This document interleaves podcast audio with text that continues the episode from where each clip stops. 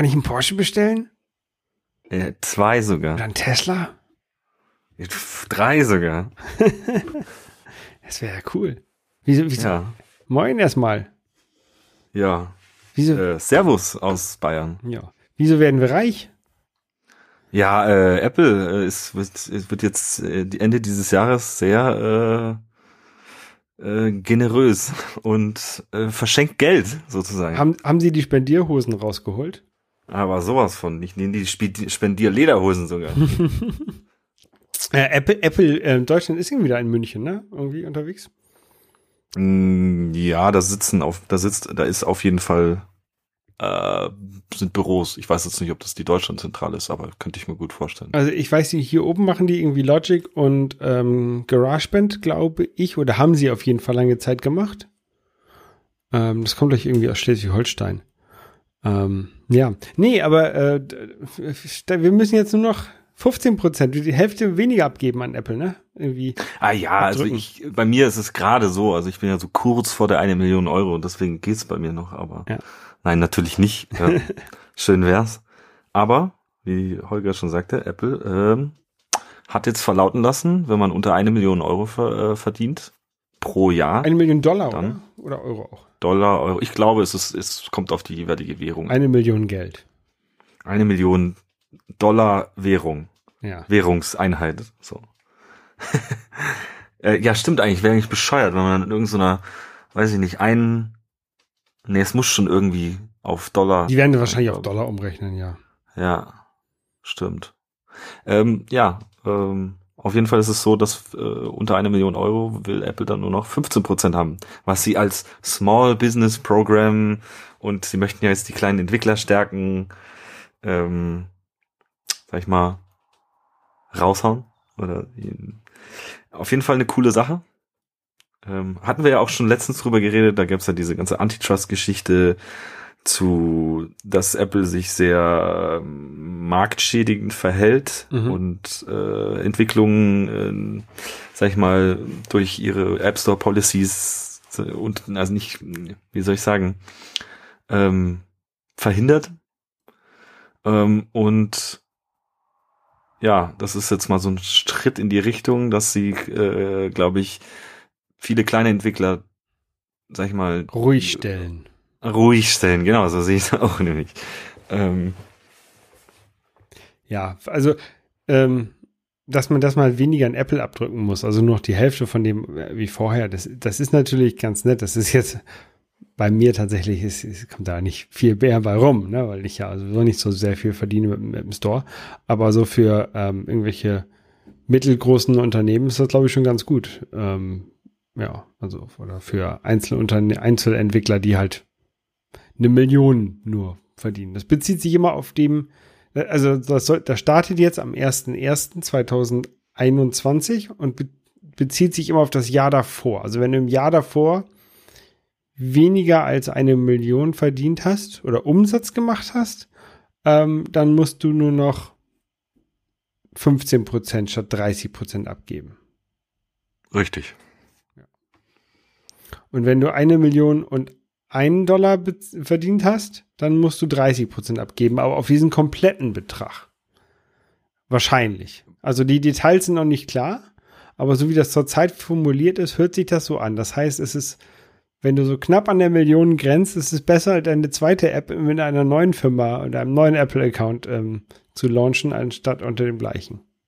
Höchstwahrscheinlich ja. Und äh, ich denke mal, äh, da werden die äh, Firmen und äh, sonstigen Unternehmensberatungen auch äh, sämtliche Tricks den Firmen dann, sag ich mal, beraten. Ja. Ähm, Ja, aber eben, also eine Million, das, das klingt ja auch eine Menge Geld, ne? Ist es ja auch eine Menge Geld.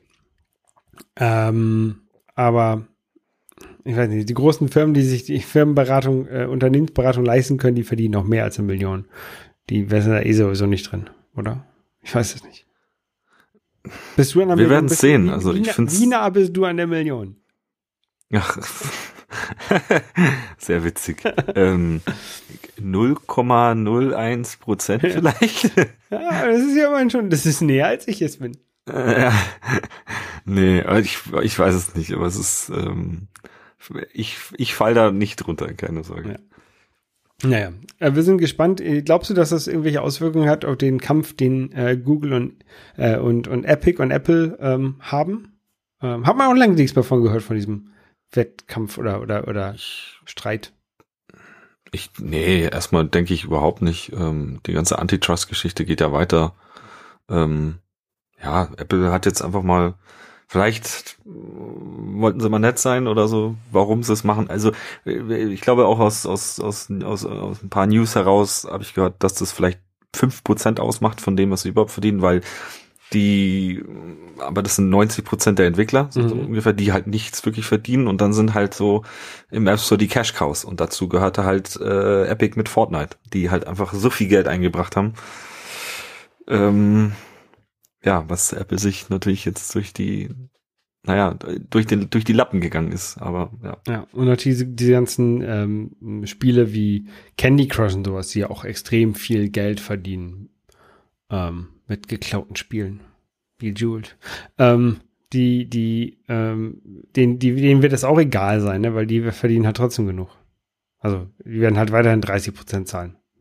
Ja, das sind ja auch Geschäftsmodelle, wo du auch immer denkst, so, hm, also die nur darauf getrimmt sind, sag ich mal, den maximalen äh, Dollar- oder Euro-Betrag aus dem User rauszupressen. Es ist halt mit einem Spiel, was irgendwie süchtig macht und so. Also äh, es ist ehren, ehren, ehrenhafte Arbeit ist es nicht, würde ich sagen. Also ich wüsste auch nicht, ob ich in so einer Firma arbeiten wollen würde, wo äh, Entwickler dazu angehalten werden, äh, psychologische Tricks einzubauen, die dazu führen, noch mehr Geld auszugeben.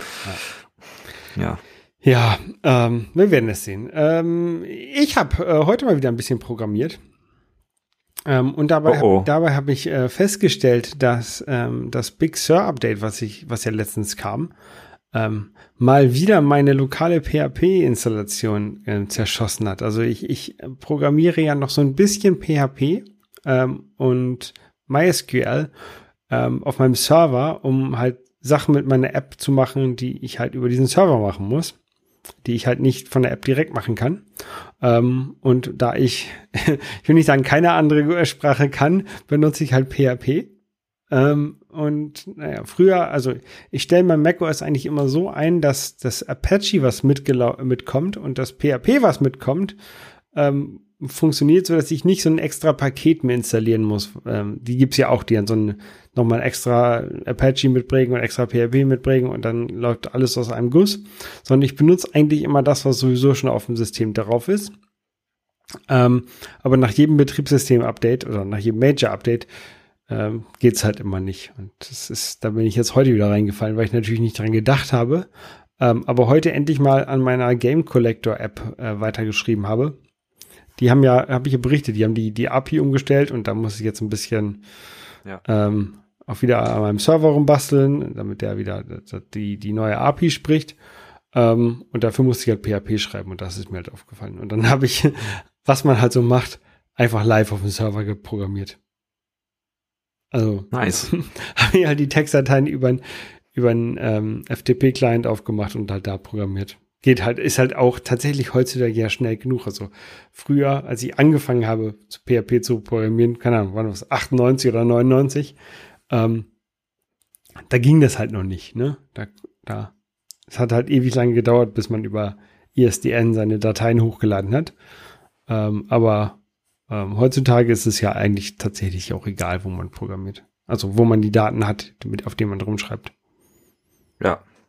Nee, also ich habe noch nie PHP gemacht. Aber. Sei froh, sei froh. Es, es ist nicht schön. Und äh, ich habe, ich habe, also ich musste halt auch extrem viel heute Dokumentation wieder lesen dafür, ähm, weil ich es halt nicht mehr gewohnt war. Ne? Und dann, okay, wie ist jetzt noch die, äh, die Syntax von einem, von einem If-Statement bei PHP oder wie geht noch so ein, so ein, so ein While-Loop ähm, und solche Sachen, weil ähm, so konzeptionell weiß man das natürlich alles, aber wenn man halt ein, ein halbes Jahr oder ein Dreivierteljahr kein PHP mehr geschrieben mhm. hat, dann ich wollte halt da Swift, äh, äh, Swift hinschreiben und das, das funktioniert dann halt nicht. Ja, geht mir ähnlich mit, weil ich auch in letzter Zeit in der Arbeit Objective-C-Klassen angefasst habe und da wieder sag ich mal, bestehende Funktionalität in Swift umschreiben musste, Ja. äh, ist dann doch auch mal so, fühlt man sich wie, wie ein Archäologe, der dann die Knochen ausgräbt. Ja, es sollte ja, also als, als Apple Swift angekündigt hat, hieß es ja, oh, das soll ja überall laufen, halt auch halt auf, dem- auf dem Server. Ähm, ich habe es tatsächlich noch nirgendwo auf dem Server gesehen und ich, ich, vielleicht installiere ich mir das mal, wenn, wenn ich das irgendwo noch finde, die Pakete, die man da installieren muss, ähm, um das mal auszuprobieren. Also ich weiß, dass Leute das machen. Und da gibt's ja auch äh, gute Frameworks für hier. Wie heißt der? Kitora und ähm, weiß den anderen Namen nicht. Auf jeden Fall gibt's da gute Frameworks, Okay. mit denen man sowas machen kann.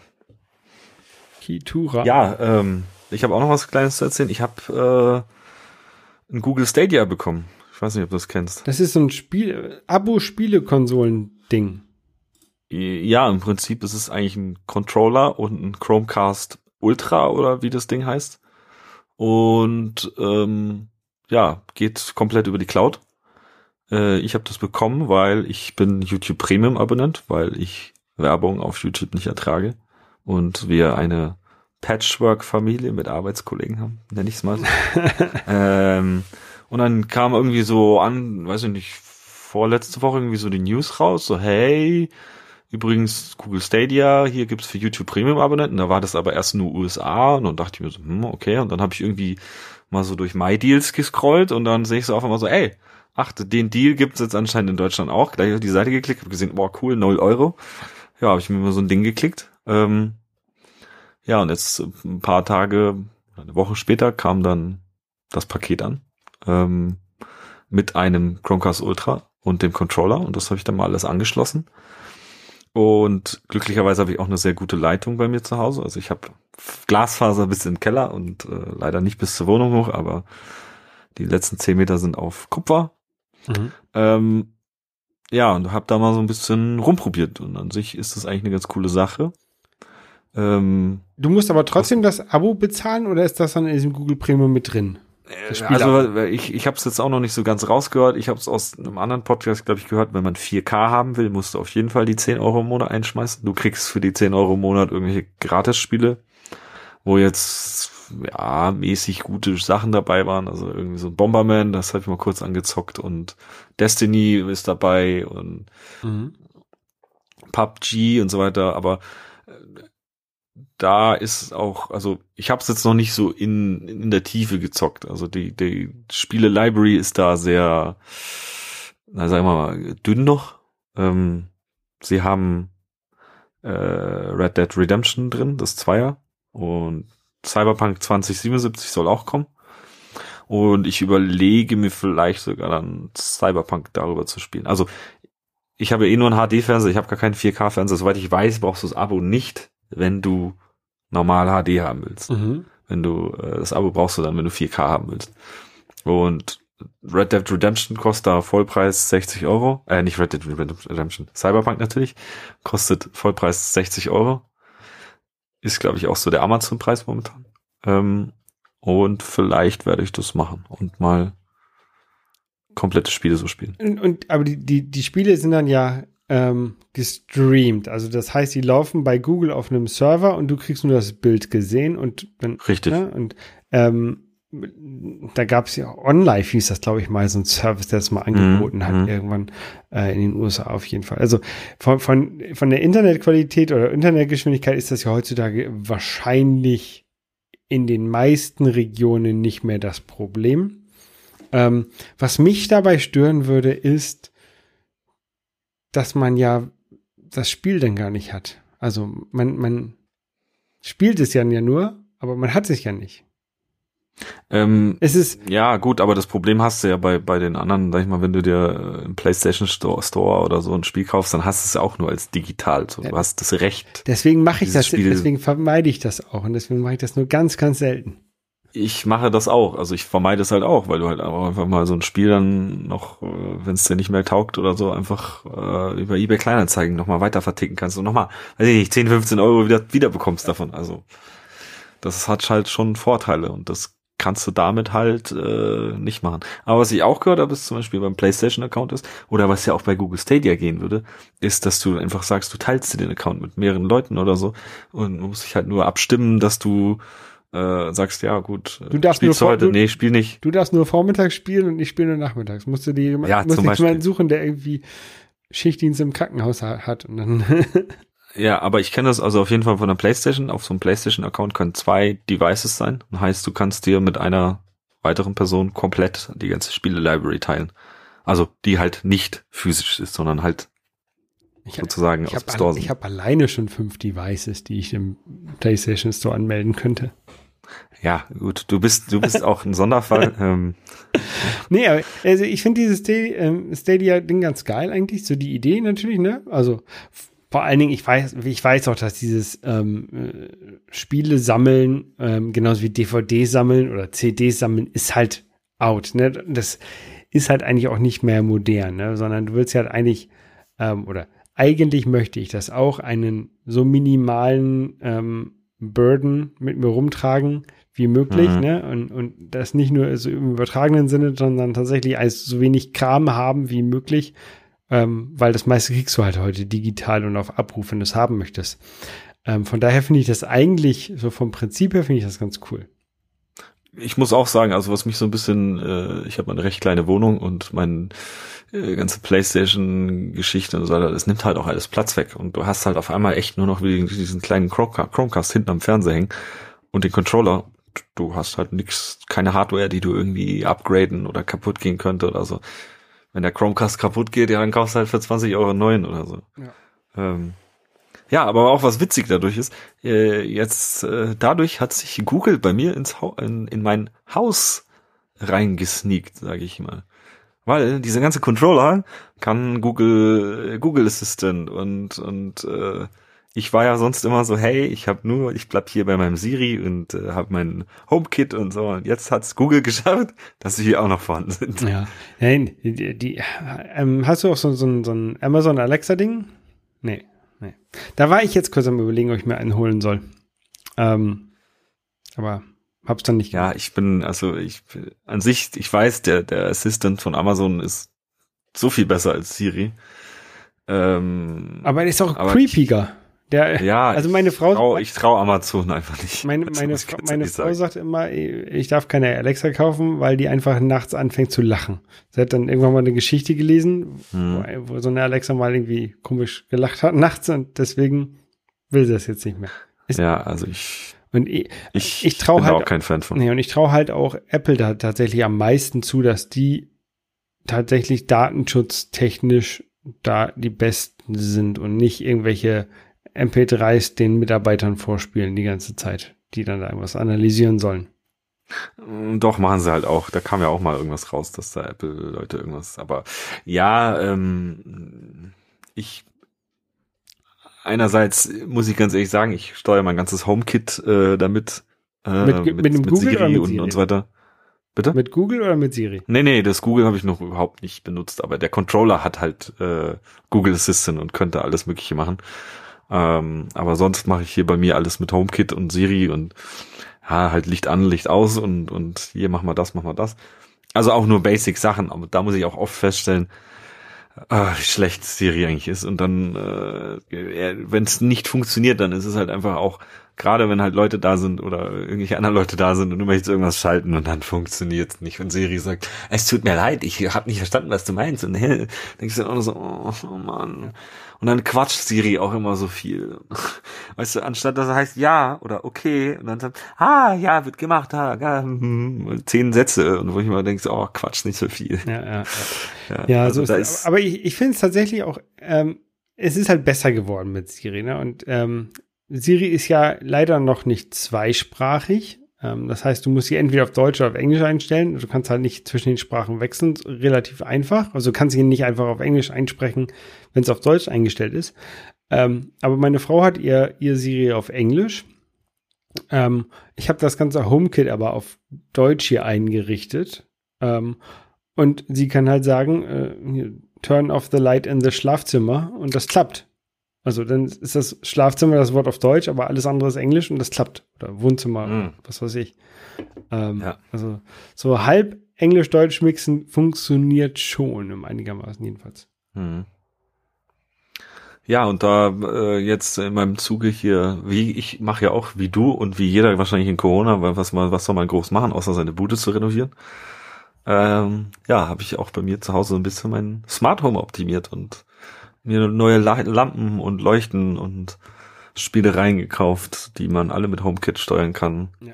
Neue Steckdosen. Und da habe ich natürlich auch heute äh, im Dirty Minutes Left Podcast von so einem Holger und so einem Arne, ich weiß nicht, ob man die kennt, ähm, die haben darüber über ein Shelly geredet. Ähm, was, sag ich mal, dumme Lichtschalter äh, zu smarten Lichtschaltern macht.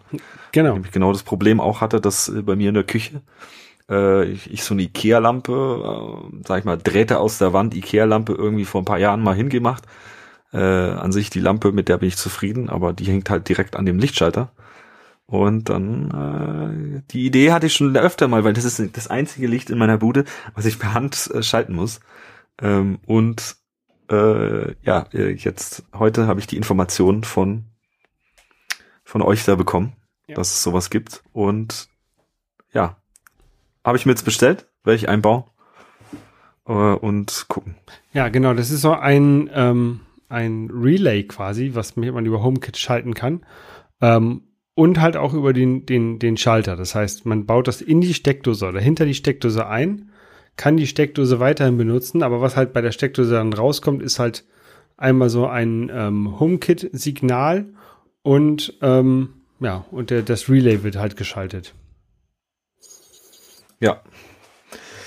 Gut, das war's jetzt dann auch mit den News und von uns, was wir so äh, erlebt haben und machen und tun.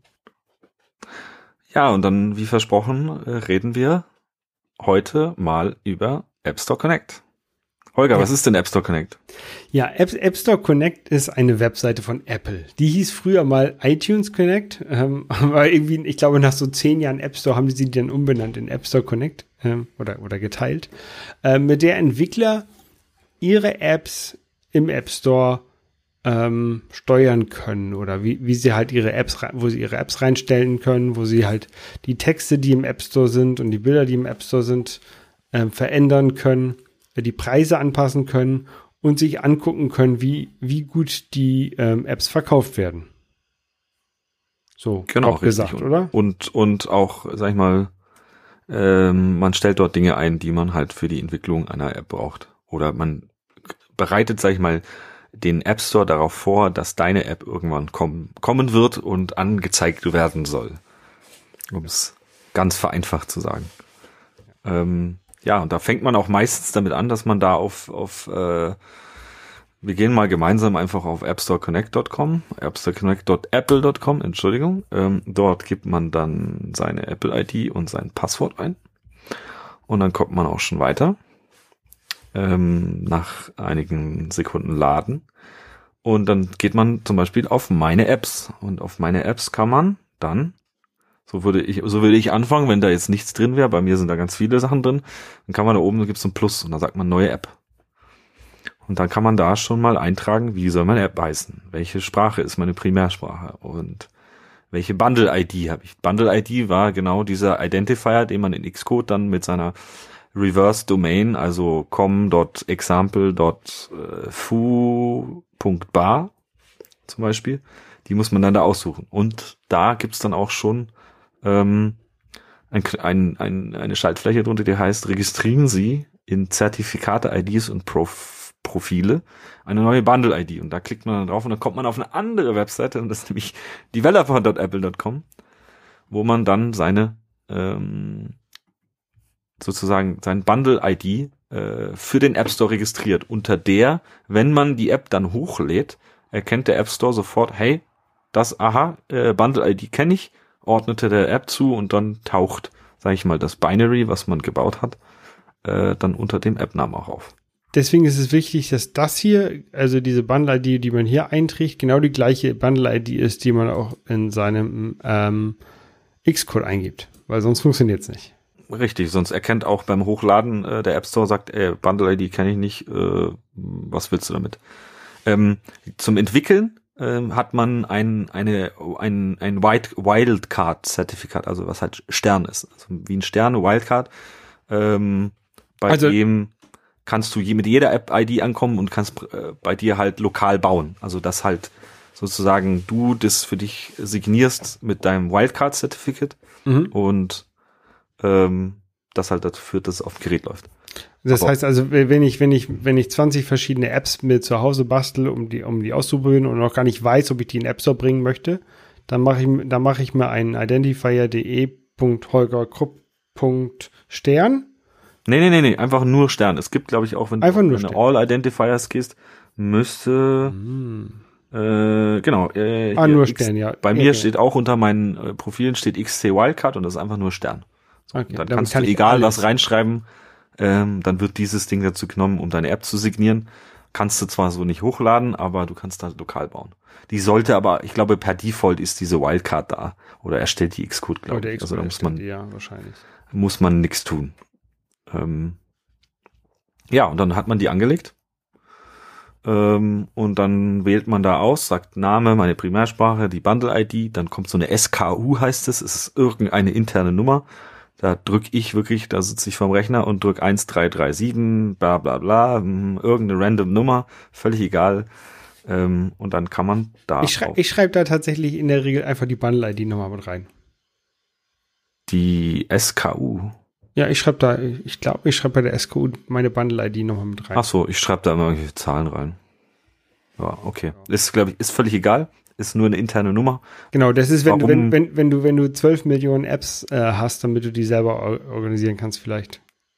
Vielleicht auch nicht. Vielleicht. Also die App, die diese SKU wird nirgendwo angezeigt. Apple braucht die intern irgendwo. Ich habe es bis, bis jetzt noch nie irgendwo anders gesehen und ich habe da immer irgendwas random reingetippt.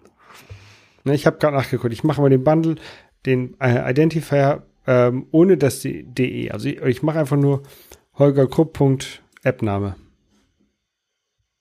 Ja, Warum auch immer. genau. Und dann äh, erstellt man den Kram und dann kriegt man sozusagen seine App taucht dann da auf mit, sag ich mal, Default äh, App-Logo, so wie man es auch von den Apps-Logos kennt, wenn man äh, eine App einfach mal so installiert auf seinem Homescreen mit dem Namen dazu und dann steht dann da äh, in Vorbereitung zur Übermittlung. Also man hat dann schon, sag ich mal, das Grundgerüst für den App Store gebaut, mit dem man dann äh, Daten rein befüllen kann. Mhm. So, und dann äh, gehe ich mal auf meine NFC-App und wir gucken da mal rein. So, und da hat man dann, ähm, ich glaube, fängt man an, wie fängt man dann an? Ja, da wird halt da gesagt, okay, du kannst hier, du sagst iOS-App und dann machst du Plus und dann kannst du auf dem Plus eine Versionsnummer für den Store eingeben und da fängt man, glaube ich, einfach mal an mit 1.0. Man kann natürlich reinschreiben, was man will, aber äh, am logischen ist es, ähm, sollte man Semantic Versioning, ob einem das vielleicht was sagt, vielleicht mal nachgoogeln. Können wir auch vielleicht mal in die Shownotes aufnehmen. Mhm. Ist wahrscheinlich nicht verkehrt. Warte mal. Semantic Versioning.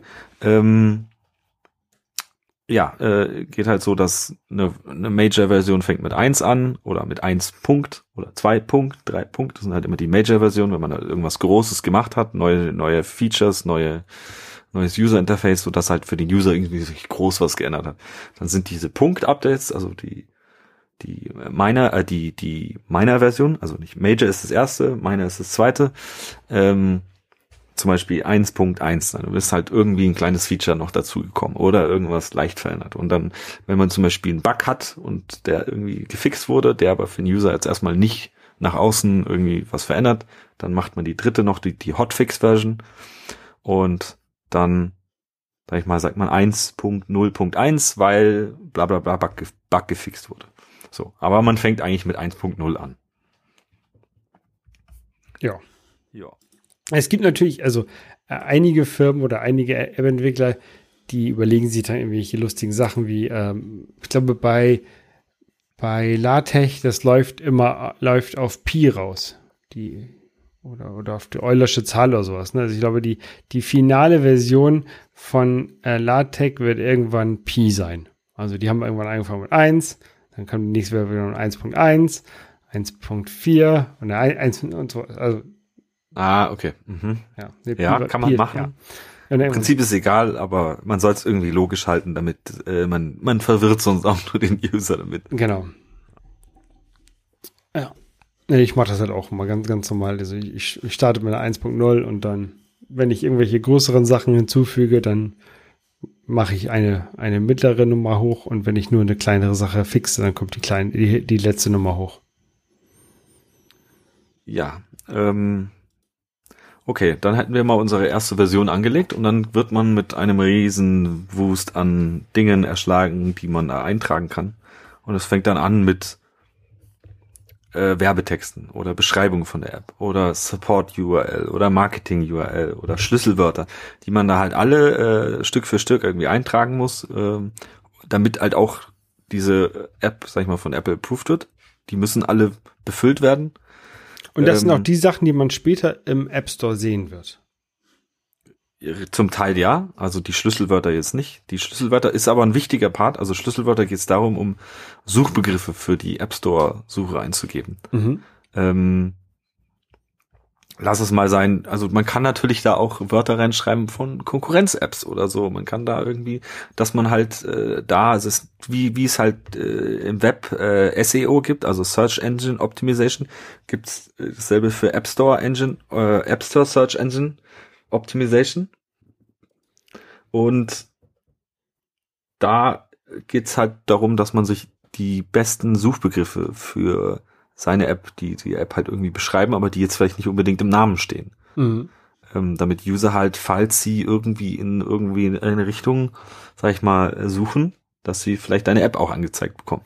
Also wenn ich jetzt eine, eine NFC-App machen möchte, die mit deiner konkurriert, dann schreibe ich da auch bei mir rein als Suchwort NFC für iPhone, damit meine App, auch wenn jemand genau nach deiner App sucht, auch meine App ganz vorne ist. Theoretisch, ja. Dann weiß halt, muss nicht sein, dass du ganz vorne landest, aber du wirst dann halt bei bestimmten Keywords mit angezeigt. Ja. Habe ich jetzt zum Beispiel bei meiner NFC für iPhone, äh, mit der kann man zum Beispiel sich eine eigene Business Card machen. Habe ich denn die, das die Begriffe Business und Card drin. Also mhm. damit halt, wenn irgendjemand nach einem Business Card sucht, wird dem auch meine App irgendwo, jetzt muss nicht vielleicht als erstes sein, aber halt irgendwo auch angezeigt. Ja. Oder dann habe ich zum Beispiel den, den, äh, den Tag-Hersteller NXP drin. Habe ich auch als Keyword, natürlich, weil meine App mit NXP-Tags wunderbar funktioniert. Wenn jemand nach NXP, NXP äh, sucht. Weil er denkt, er hat sich hier so einen Tag gekauft und er möchte den beschreiben, dann findet er deine App. Richtig. Und da sollte, also da kann man auf jeden Fall, ähm, wenn man das gut macht und äh, richtig, sag ich mal, die richtigen Keywords dafür findet, ähm, da sollte man, da sollte man auf jeden Fall gut Zeit reinstecken, weil das macht auf jeden Fall Sinn, sich darüber Gedanken zu machen, was könnten User suchen und wie, wie finden sie am besten deine App. Ja. Die kann man auch nachher, im Nachhinein ja noch wieder ein, äh, ändern, diese Wörter. Man kann sie ändern ähm, mit jedem Versionsupdate. Also Apple möchte die halt schon sehen. Und ich glaube, sie hatten auch öfter mal was dagegen, wenn du halt zu sehr irgendwie dich auf die Konkurrenz einschießt. Bis jetzt hatte ich keine Probleme. Weiß nicht, wie genau sie es lesen. Wichtig ist aber noch, äh, man hat genau 99 Zeichen oder 100 Zeichen, ich weiß es nicht. Also man ist da sehr begrenzt. Man kann da nicht unendlich viel reinschreiben. Mhm. Und diese werden Komma separiert und das heißt, man sollte keine Leerzeichen eintragen. Also ich habe zum Beispiel hier Business, Card ohne Leerzeichen einfach in einem langen String sozusagen. Man will jede, ja jedes Zeichen nutzen. Also man sollte da auch wirklich jedes Zeichen nutzen. Mache ich zu wenig vielleicht. Ähm, ja. Nee, aber es ist ein wichtiges Ding auf jeden Fall. Ähm, genau. Dann gibt's noch die Description, die man einfügen kann. Also das ist ja so die, die, der allgemeine Text, der bei einer App im App Store mitsteht. Richtig, das ist das, was der User sieht. Genau. Und dann gibt's noch so einen Promotional Text, den kann man, glaube ich, auch zwischen App-Updates ändern. Richtig, da hätte man jetzt zum Beispiel reinschreiben können, hey, weil wir jetzt ja, am Freitag war Black Friday, großer Black Friday Sale, 50 Alles billig, billig, genau. billig, billig. Ähm, da kommt sowas rein. Habe ich bis jetzt auch noch nicht so wirklich groß benutzt. Ähm, ja. Dann ähm, geht's weiter mit, äh, man kann dort sein, also man könnte Apple Watch noch machen, aber man kann dann da seine Builds hochladen. Also sobald man dann über Xcode so ein Bild da hochgeladen ist, kann man bei Bild, kann man dann auswählen und ähm, sozusagen die Version, also den Bild auswählen, der dann dazu benutzt wird, äh, in den App Store hochzuladen. Und dieser Bild muss dann genau dieselbe Versionsnummer haben, wie das, die hier in App Store Connect angegeben ist, muss dieselbe Versionsnummer wie ein Xcode haben. Genau. Ansonsten weiß äh, der, der App Store Connect nicht, äh, welches, wie er das Binary zuordnen muss. Also das muss übereinstimmen. Genau, und wenn, wenn ich mein, also mein Binary, also meine App ähm, über Xcode gebaut habe und hochgeladen habe über Archive und dann Upload to App Store, mhm. ähm, dann erscheint die quasi auch hier automatisch drin, wenn die Nummern alle korrekt sind. Wenn die, wenn die Versionsnummer und sowas alles richtig ist, dann sieht man die hier drin. Richtig. Und da wird dann auch diese Bildnummer mit angezeigt, ähm, die beim App Store noch oder die bei Xcode noch neben der eigentlichen Versionsnummer auch noch intern ähm, mhm. ist, die aber nicht öffentlich, glaube ich, normalerweise zum für den User ähm, sichtbar ist. Ähm, ich mhm. zeige die tatsächlich in meinen Apps noch mit an, in, der, in dem Settings-Screen häufig, ähm, weil ich das einfach für mich interessant finde. Ähm, wenn wenn ein, ein User Probleme hat, dann soll er mir einen Screenshot von seinem Settings ähm, schicken und dann kann ich sehen, ähm, welche Bildversion er da hat, wenn ob da aus irgendeinem Grund was falsch gegangen ist. Ja, also für interne Debug-Zwecke kann man das auf jeden Fall machen. Äh, für den, für den äußeren, für den User von außen, der sollte ja eh, ist die App eins, eins, also zweifelsfrei durch die Versionsnummer halt genau. identifizierbar genau. für dich. Aber ja. Ähm, genau, dann kommen wir weiter zu allgemeinen Informationen zur App. Da schreibt man dann rein, hey, Copyright, da schreibt man seinen Namen rein oder seine Firma rein. Und äh, dieses App, also das App-Symbol taucht dann da auch auf, aber erst, wenn man das Binary ausgewählt hat, weil dann weiß er, okay, aus meinem Binary, da sind die, die App-Icon-Files, dann taucht es da auch ab, auf. Und dann muss man da noch äh, angeben, da geht's dann um die Altersfreigabe, da muss man dann sagen, okay, äh, wie ist meine, äh, wird meine App eingestuft? Also angenommen, ich nehme irgendwie, hier sind jetzt verschiedene Kategorien wie Cartoon oder Fantasy-Gewalt. In meiner NFC-App keine. So. Dann gibt's drei Gibt, Punkte. Dann sagst du nein. Keine, selten oder schwach ausgeprägt oder häufig oder stark, stark ausgeprägt. Die man dann halt äh, angeben muss. Und da gibt's verschiedene Kategorien, wie, weiß ich nicht, äh, Glücksspiel oder obszöner und vulgärer Humor oder äh, sexuelle Inhalte oder Nacktheit oder äh, ungeschränkt, was wichtig ist, äh, witz, witzig ist, ist ungeschränkter Internetzugriff un, sobald einen du man ungeschränkten äh, ungeschränkten Internetzugriff gibt, heißt man macht eine Browser-App oder man hat irgendwie die Möglichkeit, dass du über deine App äh, einen Browser hast, in dem man irgendwas eingeben kannst, wird deine App automatisch als 17 plus eingestuft. Also heißt, jeder, der irgendwie nicht 17 äh, Jahre alt ist, kann die App dann und sag ich mal Parental Controls an sind, kann die App dann nicht runterladen. Ja, das ist, das basiert natürlich alles so ein bisschen auf den ähm, US-amerikanischen Moralvorstellungen. Ne? Ja. Das muss also, man immer im Hinterkopf behalten dabei. Ja, also wie wir alle wissen, äh, Nacktheit ist ja ganz böse und ähm, lieber, lieber, lieber, lieber sich äh, gegenseitig die Köpfe einschlagen und äh, Mord und Totschlag, da sind die Amerikaner, ja, das finden sie ja toll, aber bloß keine Nippel zeigen, das wäre das Allerschlimmste. Ja. Ähm, ja. Wie gut, dass wir in Deutschland da nicht so abgedreht sind. Ja, aber wir müssen uns halt beim App Store auch an diese Regeln halten. Wir müssen uns bei Facebook auch an diese genau, genau die gleichen Regeln halten. Das ist halt. Ja, leider, leider. Ja, aber da, da kommen wir in eine ganz andere moralische Diskussion rein, äh, wie Tech-Firmen eigentlich, sag ich mal, Macht ausüben auf den Rest der Welt mit ihren Moralvorstellungen. Ja.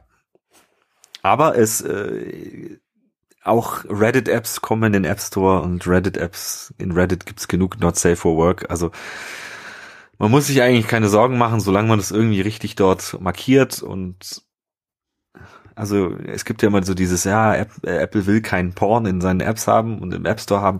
Er ist sowieso da. Also jede Reddit-App zeigt dir an, was du willst. Ähm, ja. Und das könnten sie auch nicht verbieten, glaube ich. Wenn sie Reddit verbieten würden, dann hätten sie das ganze Internet gegen sich. Okay. Ähm, so, dann haben wir unsere App da hochgeladen und ausgewählt. Ähm, Screenshots müssen wir noch hochladen. Die waren ganz oben. Ja, Screenshots. Ähm. Da, da, was ist denn da erforderlich? Also wenn wir unsere App in den App Store stellen und ähm, die ist auf Englisch, dann brauchen wir englische Screenshots. Wenn dann jetzt ein, ein, deutscher Benutzer vorkommt und wir haben auch noch eine deutsche Übersetzung für unseren App Store, äh, für, uns, für unsere App, da brauchen wir auch deutsche Screenshots. Wahrscheinlich, wenn viel Text zu sehen ist. Also da ist es natürlich, wenn du eine App hast ohne Text oder mit, mit minimalem Text, ist es vielleicht nicht so schlimm, wenn du nur, nur Screenshots in einer, einer Sprache hast, aber je mehr Text du hast, desto mehr Screenshots willst du eigentlich hochladen, ne? Also prinzipiell ist es völlig egal. Das prüft Apple nicht wirklich. Die schauen sich die Screenshots zwar an, aber ich habe zum Beispiel auch äh, meine NFC-App auf Chinesisch gemacht und dann aber äh, die Screenshots auf Englisch gelassen mit englischen Untertiteln. Mhm. Äh, natürlich ist das ist das erste, was der User sieht. Ähm, der sieht nicht mal Texte, der sieht ja bei der Suche sofort die ersten drei Screenshots. Und die sollen natürlich irgendwie aussagekräftig sein. Und dann möchtest du halt schon irgendwie dem User mit den ersten drei Screenshots anpreisen, hey, meine App kann das, das, das. Und man kann, man muss ja nicht immer nur das User Interface der App zeigen, sondern man kann da auch so Geräterahmen anzeigen oder Leute werden da auch kreativ und machen irgendwie so große Panoramabilder. Das habe ich auch alles schon gemacht. Ähm, da ist man relativ frei. Äh, Apple ist dann immer nur sehr picky, wenn es darum geht, dass Geräte auf also Gerätegehäuse angezeigt werden. So mhm. zum Beispiel die, man hat ja die Möglichkeit, mittlerweile ist es so, man muss nur noch eine äh, Screenshot-Kategorie hochladen, also 6,5 Zoll Display. Das ist, wäre jetzt für die ähm, X-Geräte oder die halt die Notch-Geräte, sag ich mal. Ja, iPhone 10. Und dann gibt's einmal die ohne Notch-Geräte. Aber wenn du Notch-Geräte auf den Nicht-Notch-Screenshots anzeigst oder umgekehrt Nicht-Notch-Geräte auf den Notch-Screenshots einzeigst, dann beschweren sie sich und sagen, ey, nee, mach, mach noch mal, mach mal ordentlich so. Hatte ich alles schon. Ähm, es ist aber auch ein bisschen einfacher geworden in, sag ich mal, den letzten ein, zwei Jahren. Also sie sind, man muss nicht mehr so viele Screenshots hochladen, wie es mal früher war. Man hört auch in letzter Zeit relativ wenige, wenig von Ablehnungen großartig. Also die ja, also die, die beste Ablehnung, ich greife jetzt mal vor zu dem Punkt, den ich hier hatte, die beste Ablehnung war, die ich, ich, ich bekommen habe, ist, meine App heißt der NFC for iPhone oder für iPhone auf Deutsch. So, dann habe ich irgendwann ein Update Nummer 3, 0, 1, 2, ich weiß es nicht was. Ja, kam so zurück, abgelehnt. So. Ja, ähm, in deinem App-Titel steht für iPhone ist nicht erlaubt, ähm, bla bla bla bla. Typ schickt mir, also App Store Reviewer schickt mir genau die Guidelines zurück mit was man darf und was nicht. Und dann lese ich so, lese ich so, lese ich so. Weil ich meine, ich meine, ich hatte das ja auch schon mal gelesen. Für iPhone oder vor iPhone oder vor Mac oder vor, weiß ich nicht, iPod oder mhm. ist erlaubt. Und dann habe ich ihm auch so zurückgeschickt, ja, da, da steht's, die und die Zeile. Und dann hat es, glaube glaub ich, keine 30 Sekunden gedauert. Und zack, war die App dann bereit zum Verkauf. Ich mir auch dachte, so, muss ich jetzt den App Store mit den Mitarbeitern erklären, was ich darf und nicht. Ja. Ja, man weiß auch nicht, man weiß aber auch nicht, äh, welche Studenten das tatsächlich sind, die da einfach nur die Guidelines befolgen sollen und sie selber noch nie gelesen haben. Ja, genau. Also das, da hat einer nur, oh Gott, der hat iPhone da drin stehen, äh, sofort ablehnen. Ja, ich hatte mal eine Ablehnung. Ähm, meine, meine App TicTac Emoji, das ist meine iMessage-App, äh, wo man TicTac spielen, Tic-Tac-Toe spielen kann mit Emojis. Hm. Ähm, wurde abgelehnt, weil ich Apples ähm, Emoji-Design geklaut hätte. Aber ich zeige die einfach nur die Emojis, die im System vorhanden sind, an. Ja. Aber da glaube ich, wie bist du denn dann da durchgekommen? Hast du es dann? Ich habe den gesagt, ich habe den gesagt, ich habe die nicht geklaut, ich zeige einfach nur die an, die im System drin sind und dann hat er mich durchgelassen. Durch ja. Also es ist halt auch, ja, einerseits ist es ja, es ist ja irgendwo sag ich mal, deren Intellectual Property.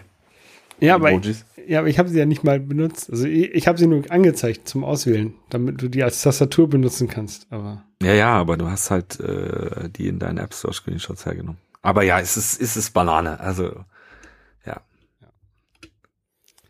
Ähm, eine App wurde mir abgelehnt, weil sie, weil sie zu wenig ähm, sinnvoll war oder die Leute es nicht verstanden haben. Da lief nur ein, ein, ein Zeittimer runter bis zum Abstieg vom HSV.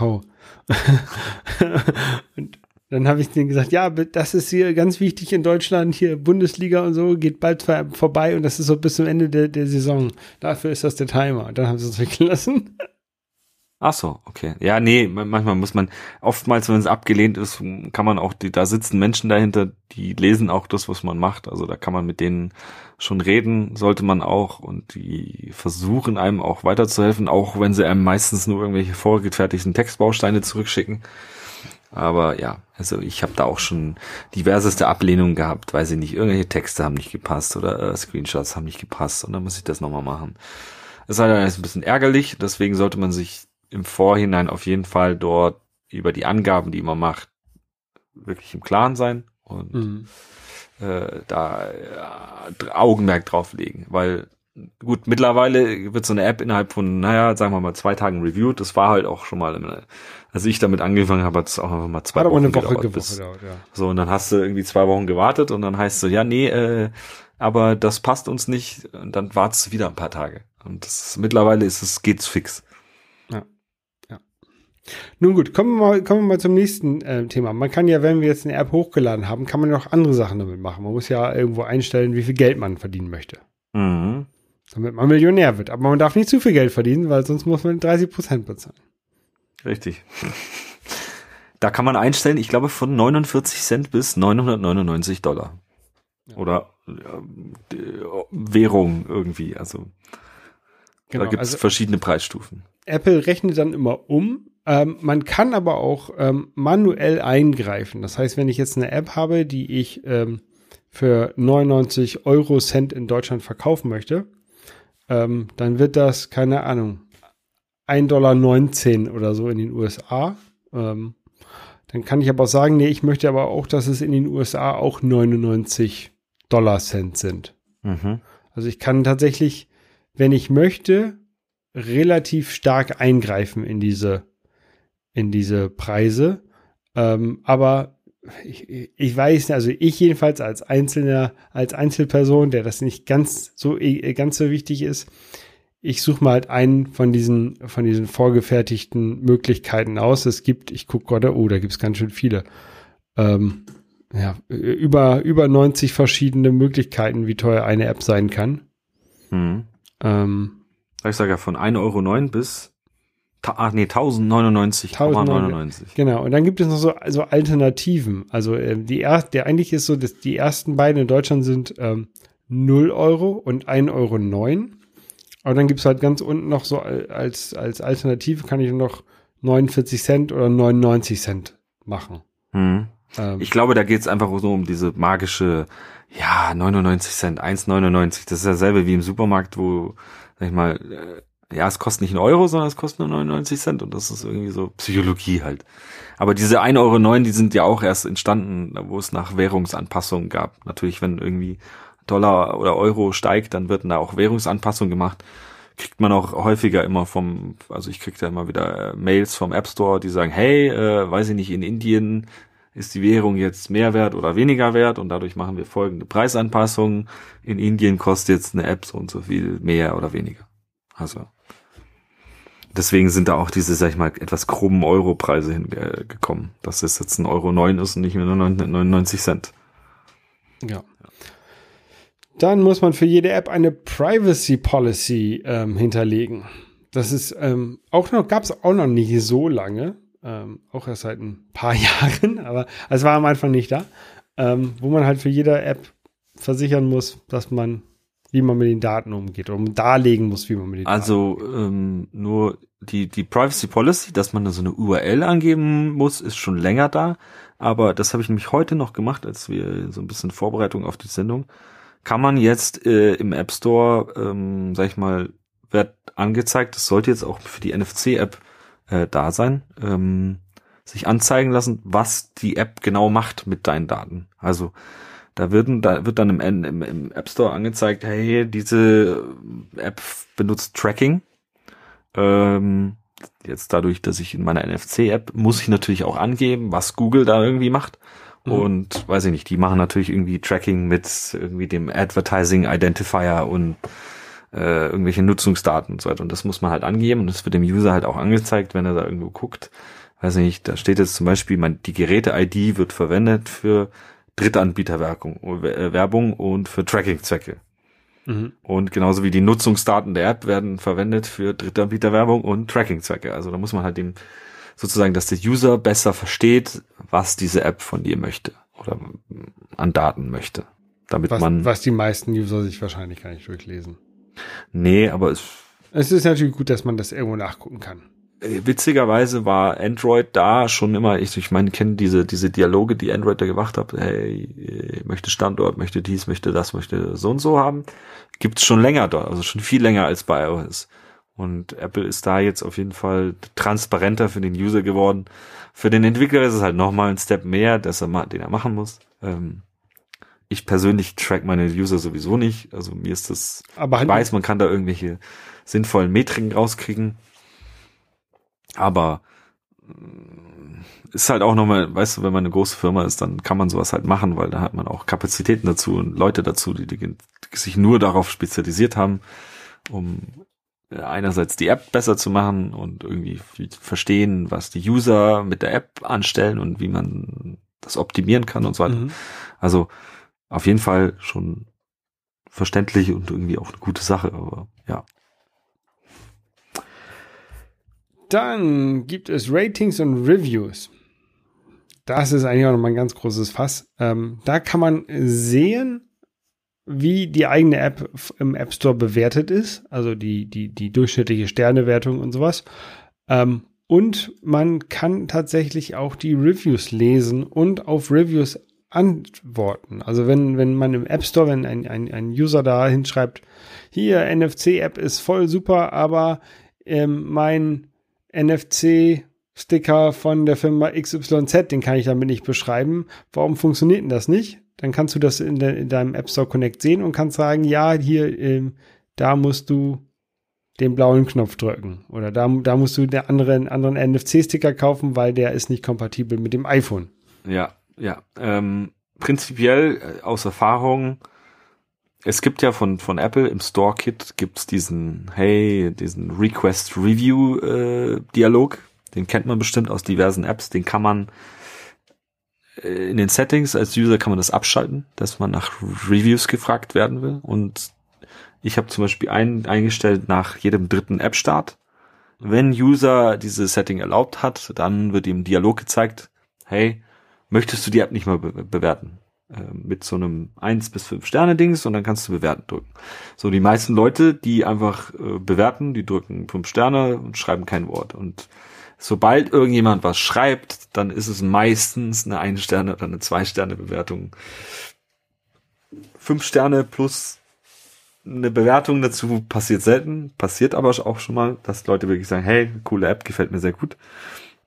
Aber meistens sind es halt die Leute, die dann sagen, ah, nee, so ein Scheiß funktioniert nicht. Und ja, und eigentlich möchte man den User ja abhalten, äh, nicht sowas zu verfassen, sondern er soll sich direkt mit dir in Kontakt setzen. Damit du solche, sag ich mal, schlechte Reviews wieder wegzubekommen, ist schwierig. Mhm. Man kann zwar irgendwie da schlechte bidirektionale Kommunikation mit dem User haben, aber sobald, sag ich mal, also ich habe es schon hinbekommen, dass ich äh, äh, User, die mir erst eine Ein-Sterne-Bewertung gegeben haben, weil sie es nicht verstanden haben oder weil sie was falsch gemacht haben, habe ich dann gesagt, ich schreibe dann in den Review rein, hey, so hey, ja, bla bla bla, hast du mal das ausprobiert? Bitte setze dich über meine Webseite oder über dieses E-Mail-Formular in meiner in der App selber mit mir in Verbindung. Mhm. Und äh, schreib mir doch bitte und ich versuche dir bei deinem Problem zu helfen, was auch oft klappt.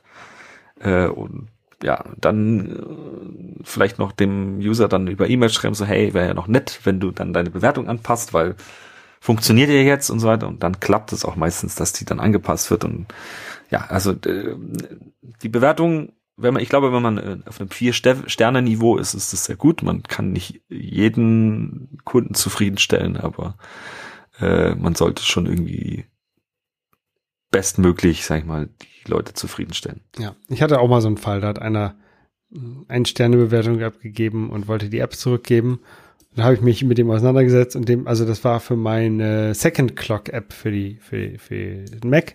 Ähm, und dem hat nur eine Zeitzone gefehlt. Und dann habe ich die Zeitzone eingebaut mit dem nächsten Update, war irgendwie drei Tage später im Store und dann war der glücklich und dann hat, mir, hat er mir auf eine 5-Sterne-Bewertung geändert. Ja, das ist auf jeden Fall so war, dann hat er mich, der hat mich also dafür, dass die App nur einen Euro kostet, hat er mich echt lange vollgetextet mit, mit was er denn alles damit macht mit der App. Ähm, dann war der so, oh ja, und ich bin Funker und damit funke ich immer mit, mit irgendwelchen Leuten rum und ich muss gerne wissen, was dann UTC-Zeit ist und bla bla bla. Hm. Und ja, ich so, ja, okay, cool. Aber so, so lernt man auch Anwendungsfälle für, für die eigene App vielleicht äh, besser kennen, an die man selber gar nicht gedacht hat. Also habe ich ja in dem Zeit jedenfalls.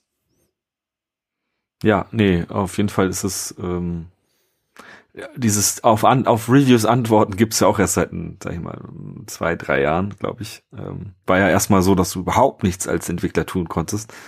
Äh, du hast, du wurdest da angeschrien und äh, man wird auch immer noch angeschrien. Es ist, es ist unglaublich, was Leute einfach ins Internet kippen und wie wutentbrannt sie sind, wenn man ihnen 30 Sekunden ihres Lebens gestohlen hat. Also, also manchmal, weil ich weiß selber nicht, was in manchen Leuten vorgeht, aber die, manche Leute kapieren auch, glaube ich, gar nicht, dass hinter so einer App nicht ein Roboter sitzt, sondern ein Mensch, der auch äh, irgendwie Gefühle hat oder so dass dann da manchmal Reviews kommen, wo man weiß ich nicht, also ich habe da schon so ein, naja, ich lasse es einfach abprallen, weil man freut sich über die guten Reviews und ja. versucht die, die schlechten irgendwie, äh, naja, nicht zu verdrängen. Verdrängen sollte man sie definitiv nicht. Man sollte sie halt.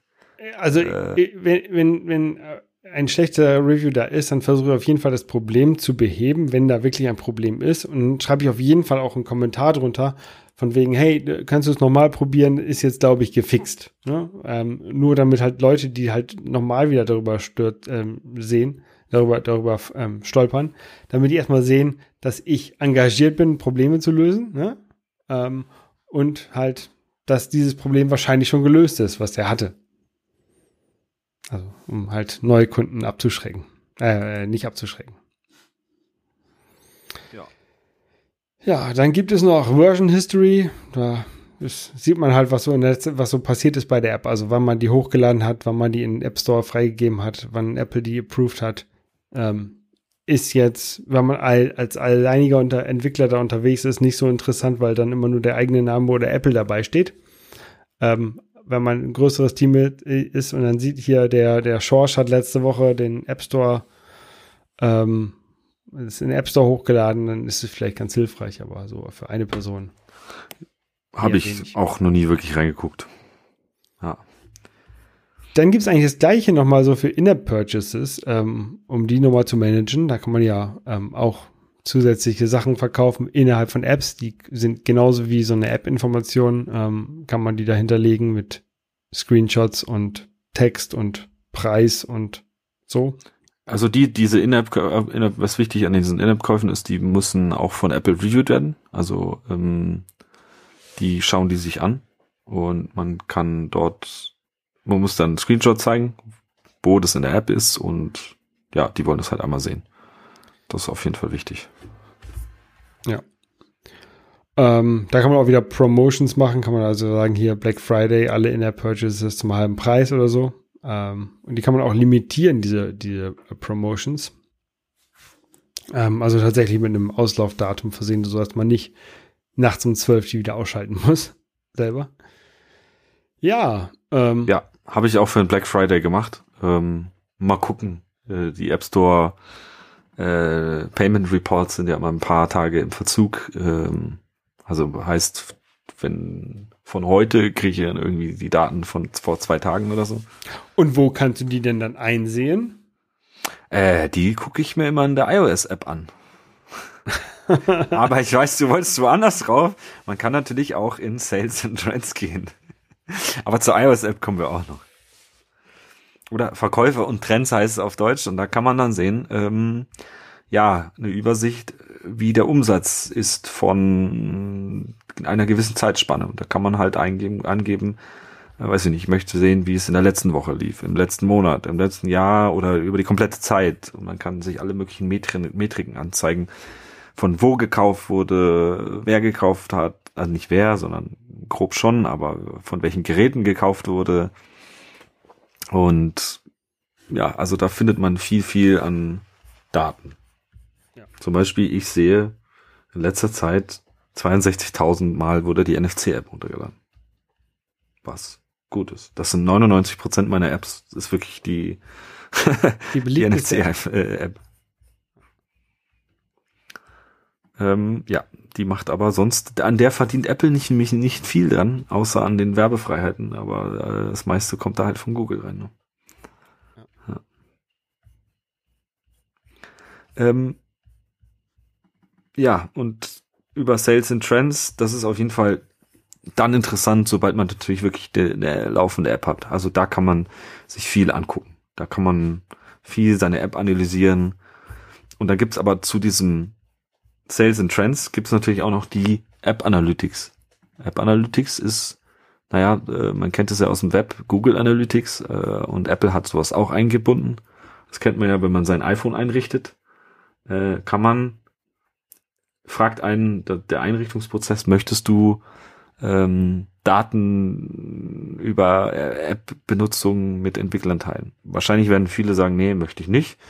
Ähm, ich mache es immer an, weil ich halt selber weiß, es sind wertvolle Informationen für den Entwickler und aber auch null personalisierte Informationen. Also da ist nichts, was irgendwie ich benutzen könnte, um irgendeinen Nutzer zu identifizieren. Mhm. Aber da, da, da lernt man halt einige Sachen über seine App kennen.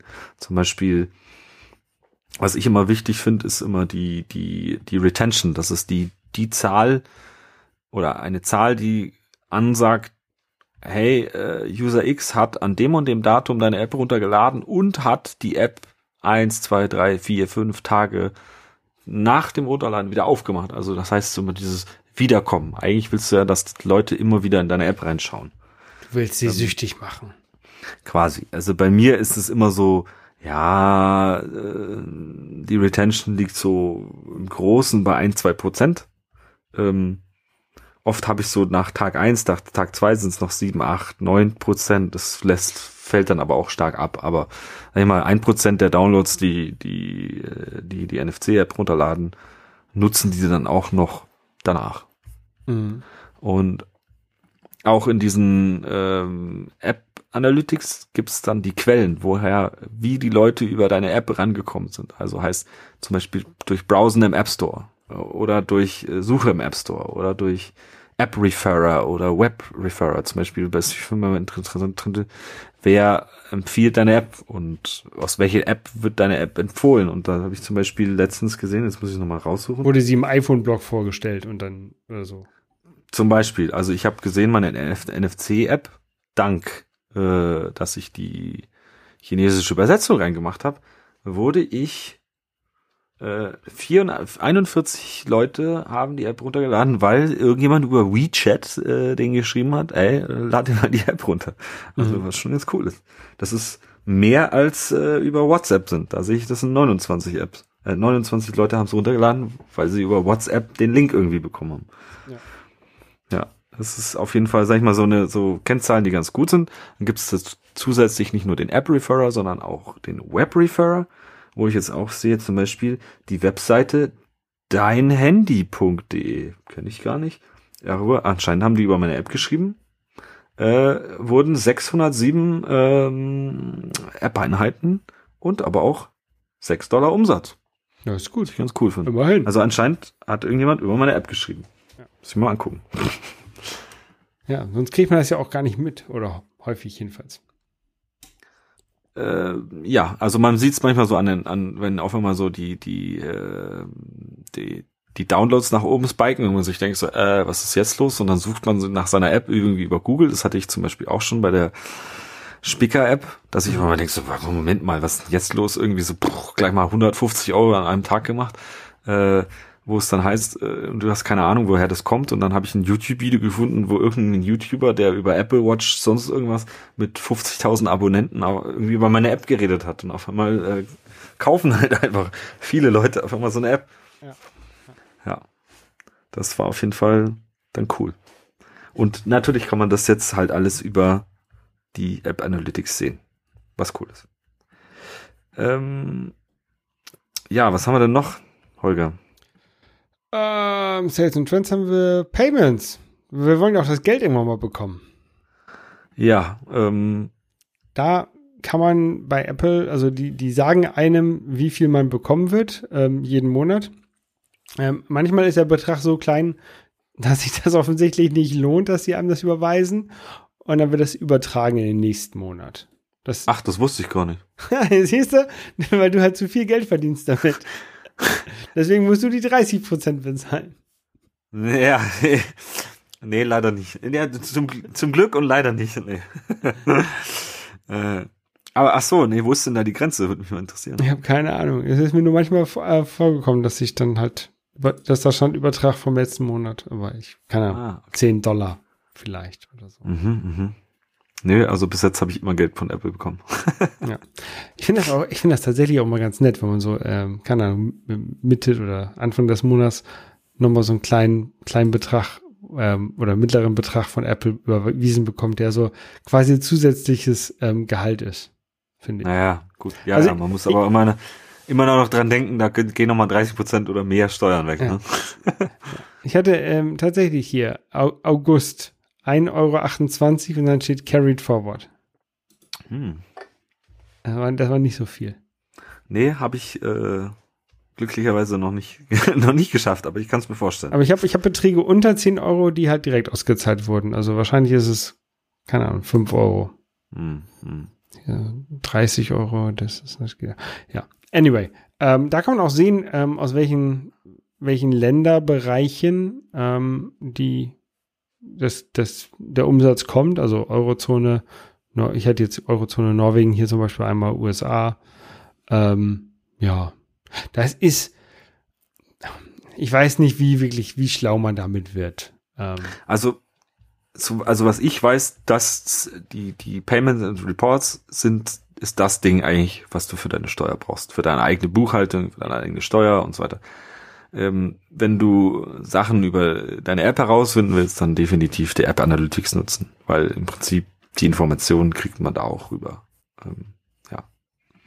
Ja, weil, weil für die, für die Steuer kann man auch tatsächlich so einen Report erstellen und sagen, hier, ich möchte ähm, ja. für das komplette Jahr für alle Länder den Report haben, weil ich mache meine Steuern in einem Land. Aber wenn du jetzt sagst, ja, ich habe noch zwei Sitz auf den Cayman Islands, um Steuern zu sparen ähm, und nur die, die Umsätze, die ich in Deutschland mache, die äh, rechne ich in Deutschland ab, dann kannst du das da halt auch so Reports mit erstellen.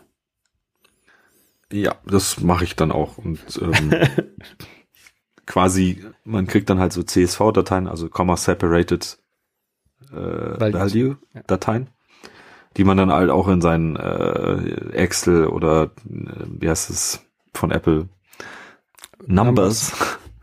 äh, reinschmeißen kann. Ja, und dann, das gibt man dann halt dem Steuerberater oder macht selber. Ja. Ähm, dann kommen wir zum nächsten. Was hatten wir denn noch? Ich ja, Steuern, Bankdaten, ne? Das ist so, glaube ich, das, das habe ich auch von Hörer Nikolas ge gehört, der war auch am Anfang, der ist ja jetzt irgendwie dabei, seine erste App einzumachen, zu machen. Ähm, ist bei mir schon x Jahre her, aber man muss natürlich ach, einen heiten Papierkram mit Apple Dinge abklicken und Sachen angeben und die wollen sehr, sehr viel wissen und Steuerdaten und sonst irgendwas. Also kann ich jetzt auch nicht genau sagen, was man da tun muss, aber man muss sich darauf vorbereiten, mal einen halben Tag bis Tag nur an Daten eingeben und äh, Formulare abklicken ja. und ja. und man kann auch äh, irgendwo, ich weiß nicht genau, das war glaube ich auch irgendwo bei den Steuersachen, ähm, eine Adresse, die man da hinterlegt hat beim ersten Mal, die kann nicht mehr geändert werden. Oder beziehungsweise wenn sie geändert wird, dann ist sie, ist es nicht sichtbar. Ähm, ich jedenfalls habe ich irgendwo bei den Steuersachen immer meine, ähm, meine alte Bremer Adresse noch hm. stehen. Mhm. Ähm, die, wo ich auch schon irgendwie viermal umgezogen bin seitdem oder fünfmal umgezogen bin, Apple immer diese neue Adresse sagt und die sagen immer, ja, äh, tragen wir ein, kein Problem, es wird alles gemacht. Ähm, aber sie ist halt nie sichtbar. Es ist halt immer nur die Bremer Adresse sichtbar. Hm. Ich, ich, ich, keine Ahnung, da ist irgendwas kaputt. Also ich habe jetzt tatsächlich dieses Jahr noch nicht geguckt, ob das, ähm, ich müsste halt auch. Ja, äh, vielleicht, äh, jetzt stell dir mal vor, wahrscheinlich schicken die ständig so Goldbarren dahin und du bekommst die gar nicht. Ah nee, hier steht halt, oh, hier steht tatsächlich noch meine, meine Hamburg-Adresse, die muss ich editieren. Das geht hier war jetzt. Legal Entities. Gut, das Editieren machen wir dann aber nach dem Podcast, Holger. Ja. ja. Genau, und dann, äh, ich weiß nicht, jetzt kommen wir mal dann so in die, in die Endzüge dieses Podcasts, der mittlerweile eine Stunde zehn hat. Es gibt ja jetzt immer noch, der App Store macht ja immer schön Weihnachtsferien, ne? Ja, Weihnachten, genau. Wie, wie könnte es auch sein, dass ein, ein digitales Service äh, zwischen den Feiertagen ähm, geöffnet ist? Ähm, nee, also das ist tatsächlich, ich weiß jetzt gerade äh, gar nicht aus dem Kopf, das, der steht, wenn du dich einloggst beim App Store äh, Connect, steht es tatsächlich schon da drin. Ähm, irgendwie, keine Ahnung, 23. wahrscheinlich geht's los. Bis zum Ende des Jahres ist der App Store Connect geschlossen. Das heißt, man kann keine neuen Apps dort hochladen oder Preise ändern. Ja. Ähm, glaube ich. Äh, also nee, man kann eigentlich ein, quasi, also man kann schon draufgehen, aber man kann nicht groß was machen. Ja, hier steht gerade, um, Releases should be scheduled, submitted, approved in advance. Other App Store Connect features will remain available. Ähm, aber wenn du jetzt, wenn man jetzt eine App hat, die äh, man möchte, dass die am äh, Heiligabend oder oder äh, keine Ahnung zwischen den Feiertagen herauskommt, dann müsste man die jetzt schon durch die, oder nicht jetzt schon, aber müsste man die zeitnah durch den App Store bringen, also durch den App Store Review Prozess bringen, auf ähm, nicht verfügbar setzen in App Store und dann so einen getimten Release machen. Äh, das kann man auch dort machen unter, unter My Apps, sagen, ich möchte gerne, dass meine App am 24.12. um 0 Uhr 0 herauskommt und dann ähm, passiert das. Hoffentlich. Was auf jeden Fall nicht doof ist, weil oftmals ist einfach ein neuer, neuer Versionsrelease bringt äh, mehr Downloads auch von oder bringt Leute dazu, nochmal in deine App zu schauen. Und gerade wenn man irgendwie Werbung drin hat, dann kriegt man halt natürlich mehr, mehr Werbeklicks. Also ich sehe das halt auch immer, dass, äh, sag ich mal, Einnahmen damit natürlich hochgehen, wenn Updates gebracht werden. Also das ist wahrscheinlich keine doofe Taktik, sich, sag ich mal, ein, ein äh, kleines Feature für Weihnachten überlegen und äh, das dann kurz vor Weihnachten raushauen und dann genau, zu lesen sozusagen. Und all die Leute, die dann ähm, äh, zu Weihnachten ein neues Telefon bekommen, die können dann auch sich da freuen über eine neue App. Ja, genau. Also ähm, ja, Weihnachtsferien vom App Store hängt, glaube ich, damit einfach zusammen, dass die armen äh, Bergwerkszwerge im, von Apple auch mal Urlaub bekommen und das alle gleichzeitig, weil in Amerika, da hat man ja, glaube ich, nur 20 Urlaubstage im Jahr. Wenn überhaupt. Wenn überhaupt, ähm, ja, die sollen auch mal äh, bisschen von ihrem anstrengenden Job äh, Pause bekommen. Ja. Das, äh, ja. Gut, dann zum Abschluss noch, äh, oder fast zum Abschluss, doch, wäre fast zum Abschluss, ähm, die gibt's natürlich noch eine iOS-App, die heißt Connect. Ähm, an sich, die App zeigt einem, man kann dort seine täglichen Einnahmen checken und da so ein bisschen rumklicken und schauen, ah, wie, wie, wie nah bin ich jetzt an der eine Million dran. Ähm, ja, das, was noch ganz cool ist, ist auf jeden Fall in der App, ist, dass man sich Push-Notifications einschalten kann. Und da muss man dann für jede App einzeln, muss man sich Push-Notifications für zum Beispiel, wenn der Bild durchgelaufen ist. Also man lädt ein Bild in, in App Store hoch, der wird irgendwie, processed und man ist irgendwie schon ganz heiß darauf, die App zu releasen und man drückt die ganze Zeit F5, ähm, kann man kriegt man da eine Push-Nachricht und sagt, hey, jetzt ist der App Store damit fertig, deine, dein, dein, dein Binary sozusagen durch irgendwelche Algorithmen zu jagen. Ähm, jetzt kannst du auf Release klicken. Und das ist auf jeden Fall äh, wertvoll. Und man kann da natürlich auch noch einstellen, man kriegt, dass man Status-Updates kriegt, also heißt, hey, deine App ist jetzt in Review, deine App wurde abgelehnt, weil äh, Apple irgendwas nicht mag oder hey, deine App ist jetzt bereit zum Verkauf.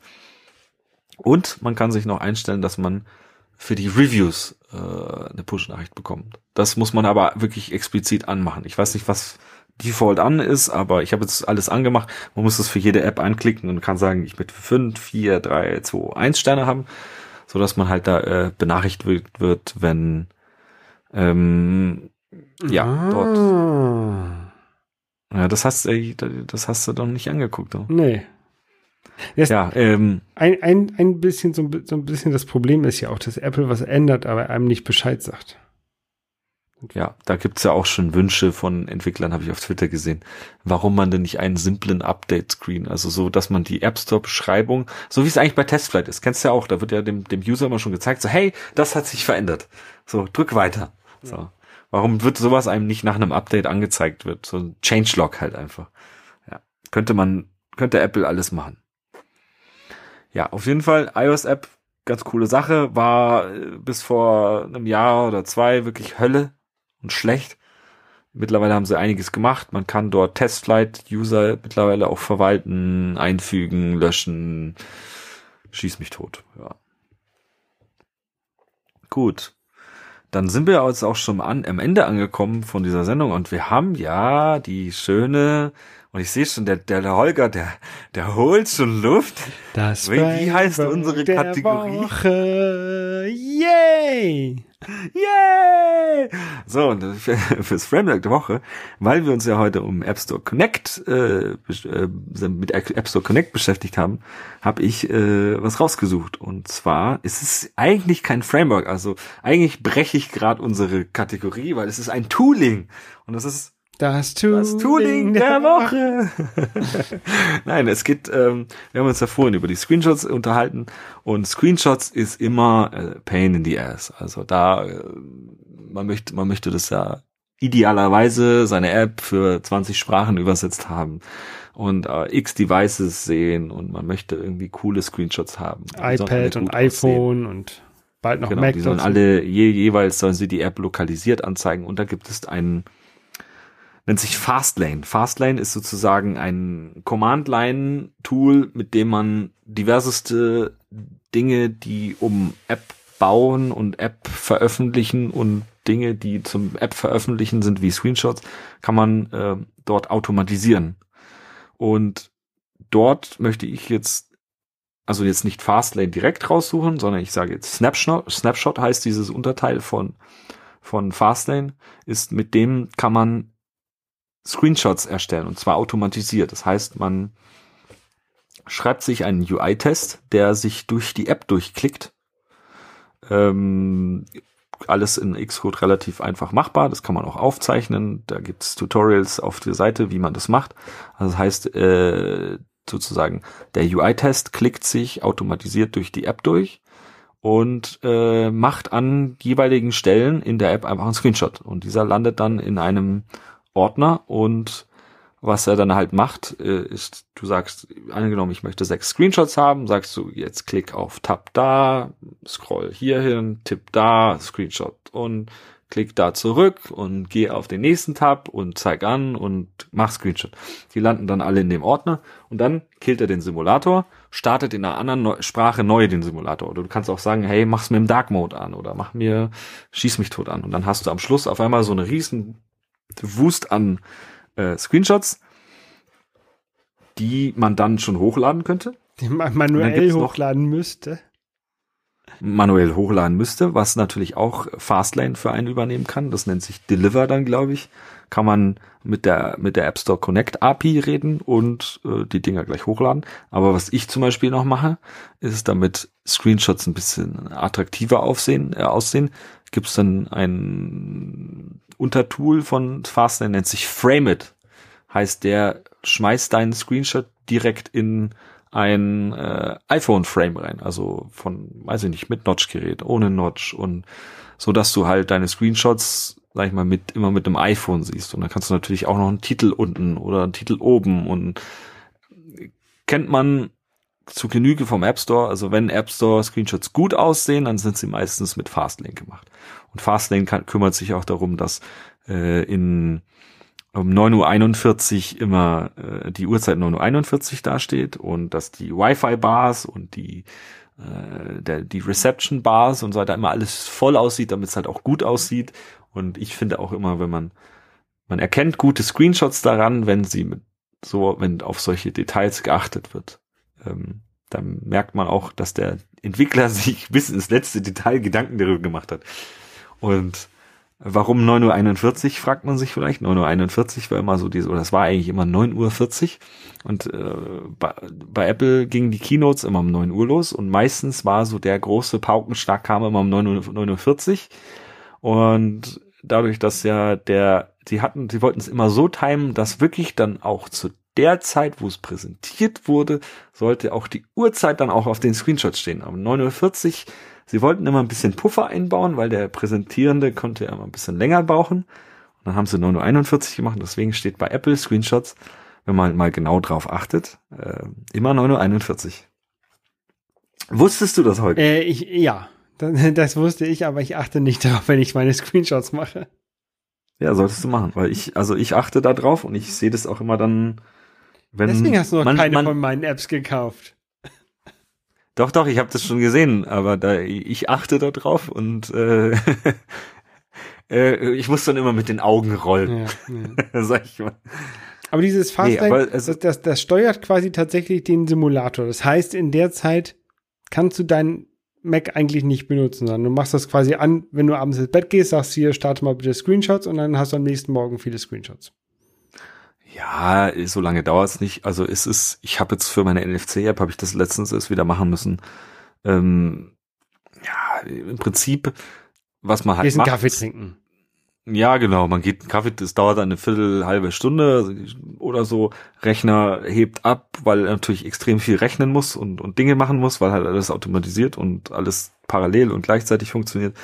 Ähm, nimmt einem auf jeden Fall auch, also angenommen, man merkt, man hat einen Fehler gemacht, äh, was mir bei dem Screenshots machen immer wieder passiert ist, dass man merkt, ah, und äh, weiß ich nicht, in dem UI-Test hat das und das nicht funktioniert und ah, ich möchte eigentlich, dass er dahin klickt und dann musst du es nochmal machen und im Prinzip sagst du einfach nur Fastlane, Snapshot, bam. Und dann gehst du eine Viertelstunde weg und kommst wieder, schaust das Ergebnis an, passt das Ergebnis, nee, passt nicht, gut, Parameter anpassen, nochmal machen.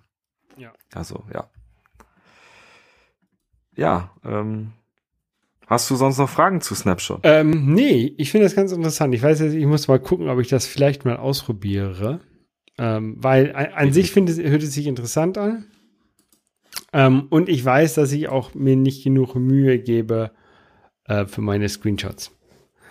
Ähm, Ja, also. aber dann müsste ich mich halt auch mal mit UI-Tests äh, mit UI-Tests auseinandersetzen. Äh, ist wirklich nicht schwierig. Ja, der Xcode kann diese Dinge auf, also du kannst dir, du kannst ihn aufnehmen. Du kannst wirklich sagen, Xcode record und dann sagst du, klickst in der App rum und der recordet und schreibt dir dann direkt den Code dazu.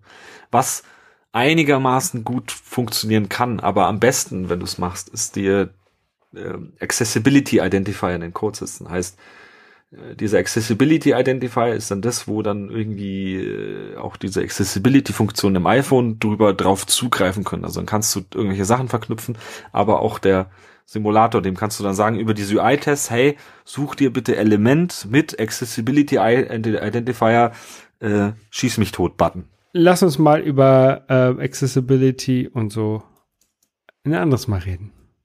Nee, das hat nichts mit Acc- Accessibility. Aber das wäre auch ein gutes Thema. Aber es ist, Oder dann Das lass könnten uns wir auch mal. über, über UI, UI-Tests und sowas reden. Was man aber generell machen muss, weil ich habe echt null Ahnung davon. Ich habe Basic Ahnung. Ja, guck mal, Ich weiß gar nicht, ob ich darüber reden möchte. Okay. Wir, Also, wir, wir suchen, wir suchen ja. uns ein Thema für nächste Woche. Äh, übernächste Woche. Übernächste Woche, Ja. richtig. Und lassen euch jetzt mal mit Fastlane in Ruhe hier und äh, guckt euch das mal an, wenn ihr Screenshots machen möchtet. Also Fastlane kann noch viel, viel mehr als nur Screenshots. Das ist wirklich ein. Also das, vor, vor, vor Potpourri dieses, dieses Hochladen Tools. fand ich interessant, weil das ist schon alleine, wenn ich ähm, meine fünf Screenshots mache, ähm, schon nervig. Weil, also du musst halt dann Screenshots für äh, iPhone und dann Screenshots für das iPad hochladen und das ist, ich find's nervig. Ja.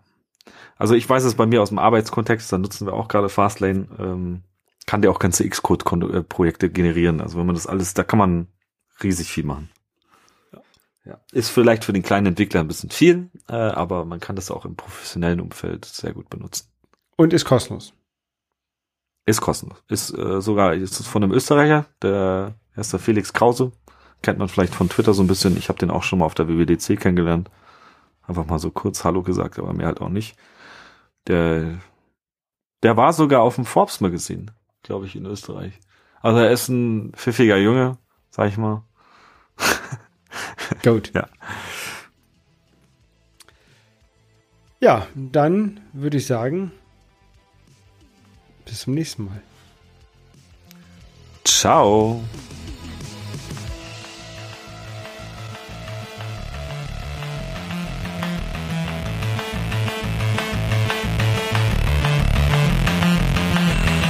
Das App Store Tagebuch ist ein Projekt von Nico und Holger. Die Links zu dieser Sendung wie auch den Link zu dem Intro von Luke Hash findet ihr auf appstore-tagebuch.de.